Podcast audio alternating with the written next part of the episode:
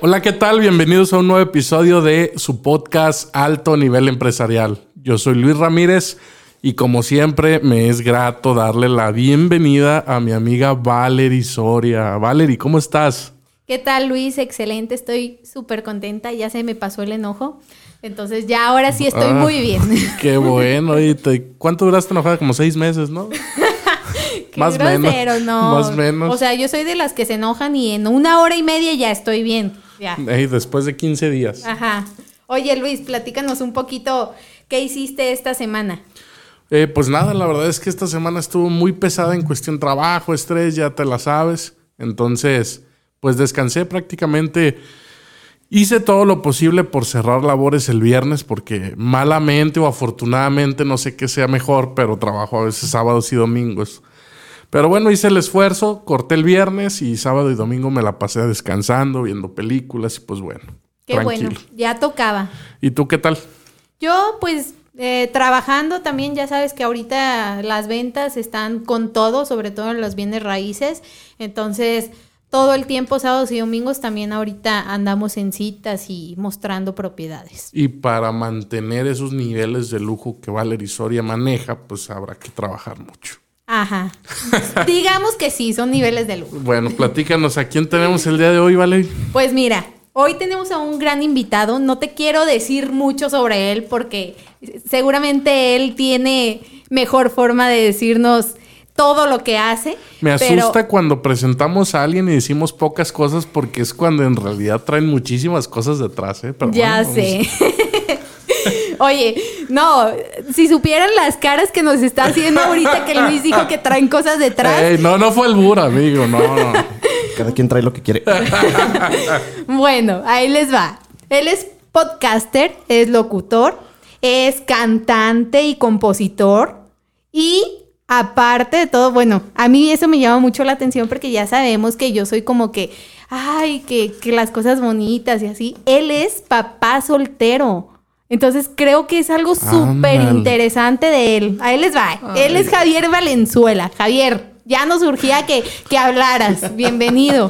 Muchas gracias, muchas gracias Valerie, eh, muchas gracias eh, Luis por esta presentación que, que- que acaban de hacer sobre mí y muchas gracias por invitarme. Muy contento de estar aquí con ustedes. No, gracias que aceptaste la invitación, de verdad. Creo que va a ser un podcast que, que va a dejar mucho aprendizaje. Ojalá que Eh, sí. Primeramente, platícanos eh, quién eres, qué haces, cómo es que a lo mejor puedes ayudar a nuestra audiencia y no necesariamente, porque siempre le damos el enfoque empresarial, pero yo sé que, que este episodio va a tener ese toque, ese toque tan tuyo. Platícanos qué, quién eres.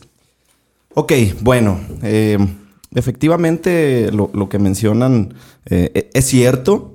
No, no, no sabía que iban a, a mencionarlo. Me, me investigaron, me investigaron bien. Fíjate que por fortuna de, de la vida eh, he sido bendecido, por decirlo así, con varios talentos. Entre ellos eh, la música, eh, la composición también. Me gusta mucho cantar. Eh, he estudiado música, sin embargo nunca me he dedicado a ello profesionalmente, pero me gusta mucho hacerlo y lo hago sobre todo por, por hobby y para mí. ¿no? Perdón que te interrumpa, cualquier género. Sí podría tocar, digo, no cualquier género, ¿O porque cuál es el habríamos que, o tendríamos que abarcar a lo mejor música clásica y demás. Eh, el género que más se me facilita para ejecutar es el popular mexicano. Escucho de todos los géneros y me gustan. Pasando por, no les quiero romper el corazón, pero pasando por el reggaetón y me gusta de todo, de verdad. A es mí que me gusta el A mí me reggaetón. gusta. escucho- no le gusta, escucho- vale, lo ama, amigo. Deberías de meterte en mi cuenta de Spotify para que veas lo que es. No hay otra cosa más que eso. reggaetón. sus playlists. me gusta el, me gusta el reggaetón, me gusta, por ejemplo, Arjona, que son son son eh, son o géneros o artistas que son muy criticados, sin embargo, eh, creo que hay cosas rescatables en, en cualquier género. Pero para yo tocar o cantar, es eh, más bien me acomodo para el, el regional mexicano. Wow, perfecto. Así es. Y, y yo comentaba que eres compositor también. ¿De dónde sale esa inspiración para componer canciones? Porque yo supongo que debe de ser algo muy complicado, ¿no? Fíjate que. Ah, es, es muy es, es difícil de explicarlo, ¿sí? Hay muchos clichés alrededor de la inspiración y la musa y amores eh, pasados y amores eh, futuros o gente que idealizas y demás. Pero la verdad es que al menos para mí la inspiración llega en cualquier momento y de cualquier, de cualquier cosa. No es que, al menos yo no tengo un, un ritual o algo que me despierte la, la inspiración o la creatividad. De repente llega, me, me ha, me ha tocado en viajes, me ha tocado en aeropuertos, me ha tocado en el trabajo, me ha tocado en casa, me ha tocado bañándome. O sea, no me he tocado yo, sino me ha Ah, tocado la, ah, la sí inspiración. estaba confundido. Es, es algo que al menos, insisto, para mí no, no, puedo, no puedo planearlo. Simplemente llega una idea y empiezas a, a desarrollar. Por ejemplo, cuando te estás bañando y te llega la inspiración, ¿qué haces? ¿Te sales de bañar para escribir o cómo? ¿De qué tipo de inspiración? La, la inspiración de, de componer. ah, ok, ok. Ah, Ah, otra vez me confundí. Ahí sí me salgo. no, la verdad es que me quedo nada más con la, con la idea y empiezo yo eh, en mi mente. Fíjate que hay ocasiones en que llega la música primero y hay ocasiones en que llega la letra primero. Entonces, si la letra llega primero, empiezo ahí a tararear, a repetir, a tratar de memorizar. Y si es algo que yo considero que, o, o que me está gustando desde un inicio, ahora sí ya salgo y anoto. Porque me ha pasado en otras ocasiones que, que tengo alguna idea, se me ocurre, y por no anotar, después ya no me acuerdo. Entonces, em, hay de las dos, de las dos maneras. Si es, si es la música primero, eh, la, la repaso en mi mente, en mi mente, hasta que, que tengo manera de, de anotarlo o grabar una nota, una nota de voz. ¿Cómo es que identificas que esto es para ti? ¿Por qué lo pregunto? Porque conozco mucha gente que de, de los dos ámbitos. Unos que me dicen, oye, ¿sabes qué? Es mi pasión componer, es mi pasión cantar. Ok. Pero pues la verdad es que no, no se les da. O sea, y, hay otras personas que no, ¿sabes qué? Ni me gusta cantar, ni me gusta componer y, se les da muy bien. ¿Cómo logras identificar a lo mejor alguien que no sabe que, que realmente tiene esa pasión, no? Ok. Bueno, hablando primeramente de la pasión, independientemente si lo haces bien o no, si a la gente le gusta o no, tú tienes que identificar tu pasión. eh, cuando el corazón te vibra al hacer algo, es que estás apasionado por esa actividad. Otra manera, eh, como puedes identificarlo, es si tú pagarías por hacer aquella actividad, quiere decir que hay algo interesante dentro, dentro de ti. En el caso del arte o de, de transmitir emociones, yo me iría más porque te vibre el corazón. Si dentro de ti sientes eh, Satisfacción, satisfacción, sin importar si le gusta a los demás o no, yo creo que es una de tus pasiones. Puedes tener una o puedes tener, Porque- puedes tener muchas. Porque si bien no, no les gusta, cuando lo haces te sientes lleno y yo creo que es cuando identificas, sabes que esto, pues esto me gusta. Así es, cuando, es, cu- cuando lo haces en primer lugar para ti y a ti te llena de satisfacción.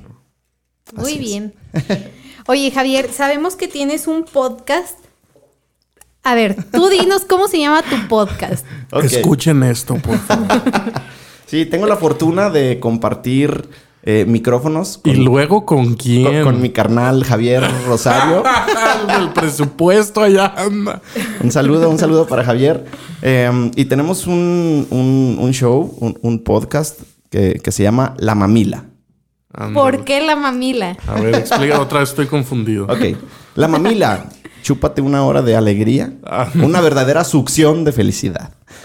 La Mamila es un show en el que se trata de ser tú genuinamente y el propósito de la Mamila es entretener, 100%. No es eh, informar, no es eh, ayudar, no es motivar, Formar tampoco. no es formar, es divertirnos nosotros y eh, divertir a los que nos escuchan. ¿Cómo es que dicen hay que hacer un podcast? Ok, bien. eh, detrás de, de este, este show de la mamila existió uno anterior que se llamó Código Postal, que tenía eh, Javier, Javier Rosario y, y Polo Yepes. Posteriormente se, se agregó ahí Franklin eh, Rivero, un amigo de nosotros, un gran amigo. Y yo llegué ahí de suplente. Iba, faltó Crow Franklin o faltó Javier, no recuerdo cómo era. Y seguramente buscó y no encontró.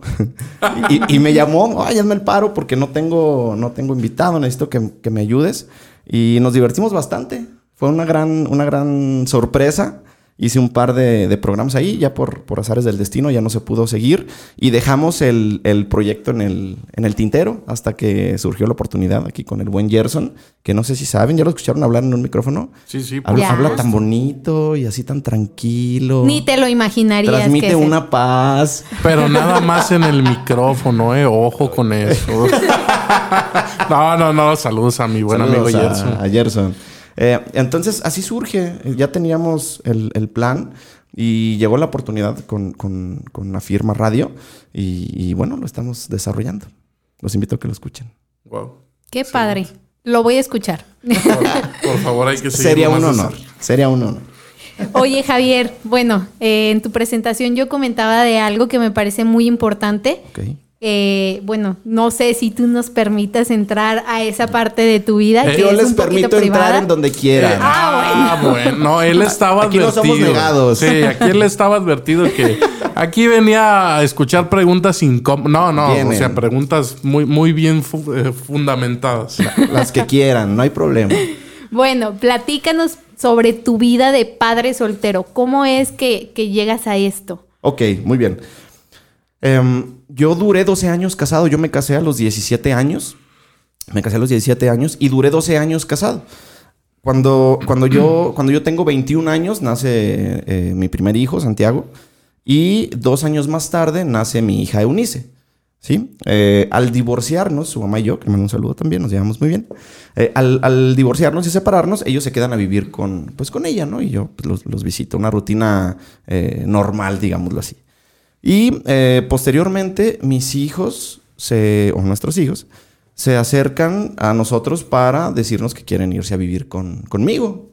Así, tal cual. Entonces yo platico con su mamá y ella es, ella es muy, muy razonable. Podemos eh, platicar, tenemos una, una, relación, una relación muy, muy abierta, muy buena. Nos comunicamos bien y les dio chance, les dio chance de que vivieran conmigo y tienen un año viviendo conmigo. Muy a gusto. Tienen apenas un año. Apenas un año, sí, sí, un año. Oye, fíjate que todo esto se escucha a lo mejor muy fácil, pero, pero detrás de, ese tipo de decisiones, detrás de ese brinco, eh, ¿qué pensaste? ¿Cambió tu forma de vivir, tu forma de ver algunas cosas, el, poder ya, a lo mejor, incluso cuando la gente se atreve a decir padre soltero, digo, porque es, es algo con lo que se identifica, o padre soltero o madre soltera, pero hay algo detrás de eso que, ¿qué sentiste? Ok. Si es una eh, actividad complicada, es una actividad complicada, no es nada fácil. Lo que se me viene a la mente en primer lugar es eh, el valorar a quienes, eh, a, las mamás que trabajan en, casa, que son amas de casa y que se dedican a la educación o formación de, sus hijos. Realmente a veces no valoramos el trabajo que pueden llegar a, hacer o creemos que, ah, pues está todo el día en casa, seguro se la pasa descansando. Sin embargo, además de las actividades que hay que hacer, es una responsabilidad importante el tener la formación de, dos nuevos seres humanos. Y hay algo que no saben, eh, también, bueno, creo que no, no sé. Eh, mis hijos estudian en casa, no van a la escuela, han estudiado siempre en homeschooling. siempre. Siempre. Nada de pandemia. Nada de pandemia, siempre. Siempre. El niño tiene 13 años, la niña tiene 11.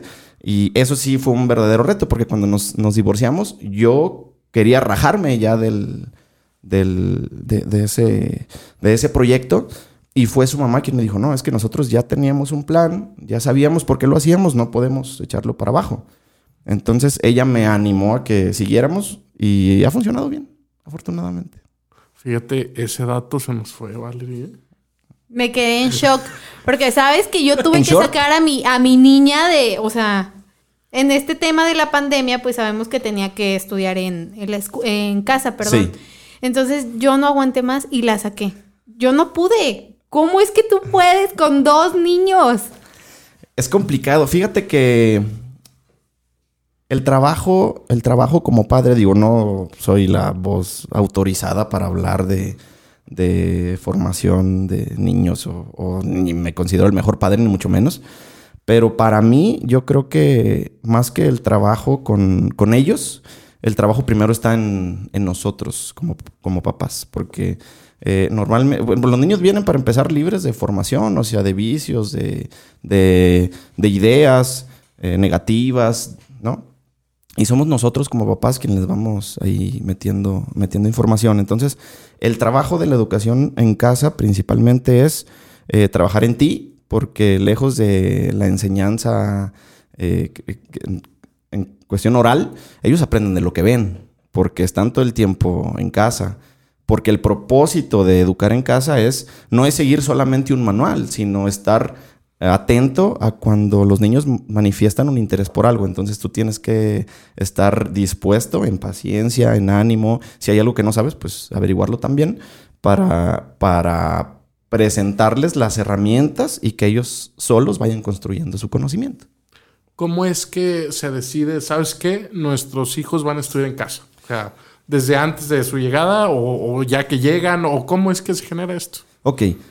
Em, yo tuve un, un, patrón, un, ex jefe, bueno, sí, un, ex jefe que educaba así en casa. Entonces, la verdad es que yo nunca, no, sabía en qué consistía, simplemente em, sabía que, que, educaba así y yo creía, bueno, pues como tiene lana, a lo mejor lo que no quiere es que que vayan a la escuela y les trae los maestros y los, los encierren en una burbuja, ¿no? Para que no para no exponerlos exactamente.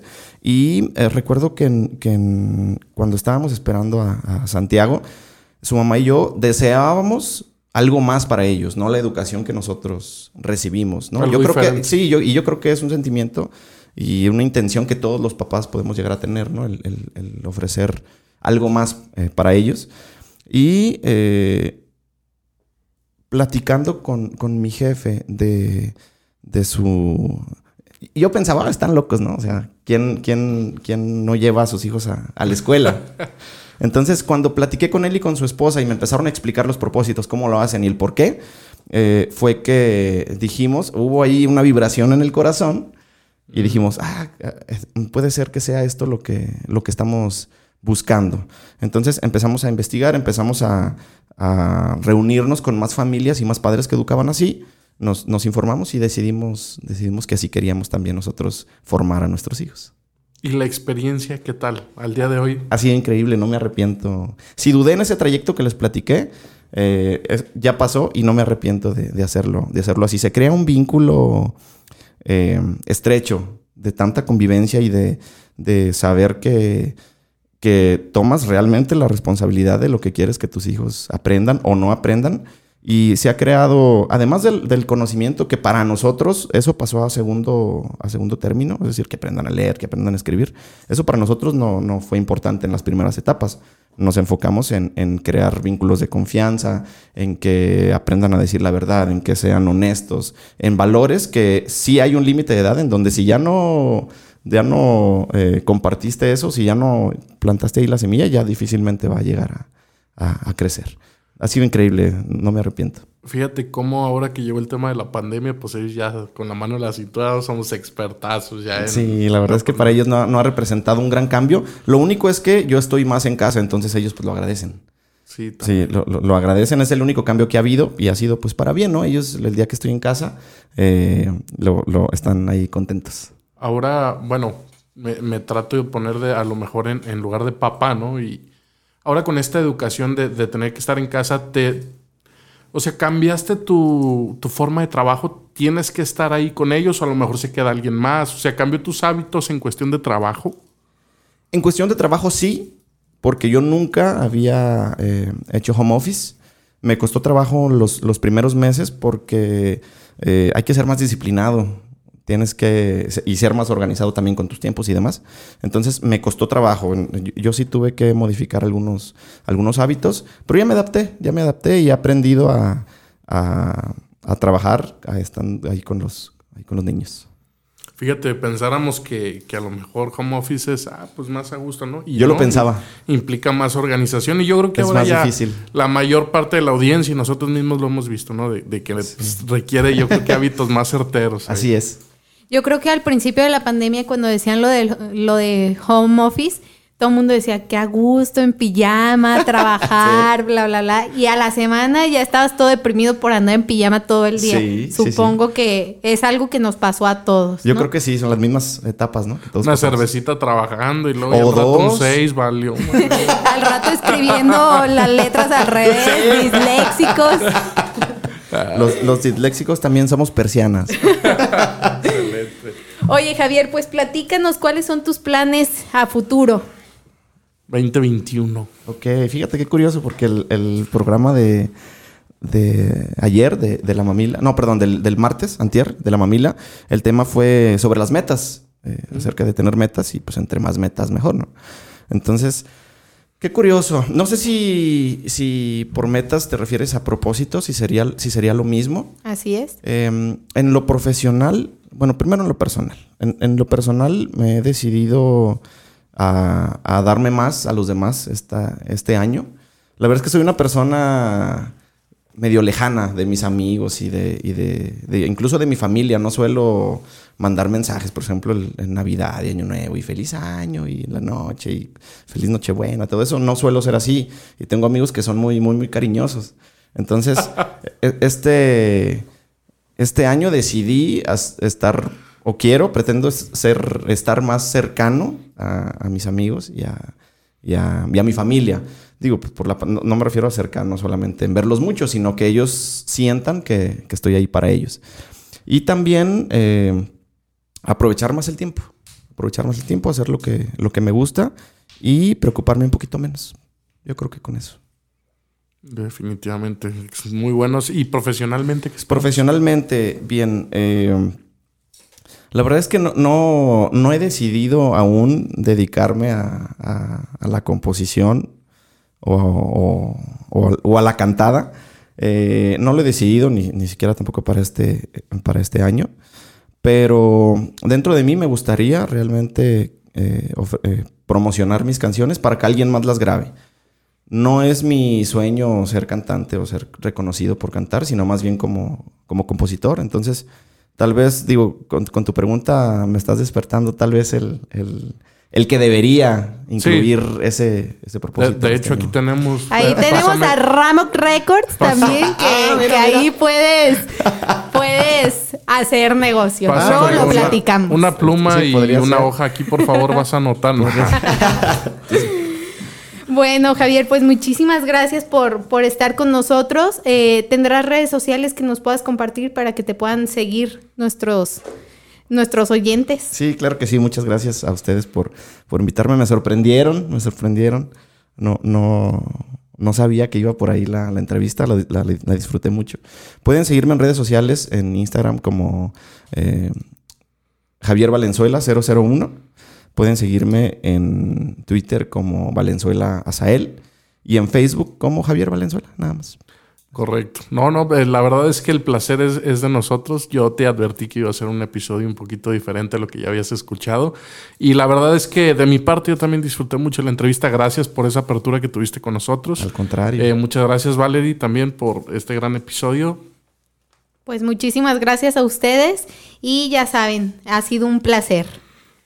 Una vez más, yo les quiero dar las gracias por escuchar Alto Nivel Empresarial. Como cada martes, los esperamos en el siguiente episodio. Y recuerda que si te gustó lo que escuchaste, nos vas a ayudar a compartir este episodio, todos los demás y a darle like a nuestra página de Facebook e Instagram. Muchas gracias a todos y nos escuchamos el siguiente episodio.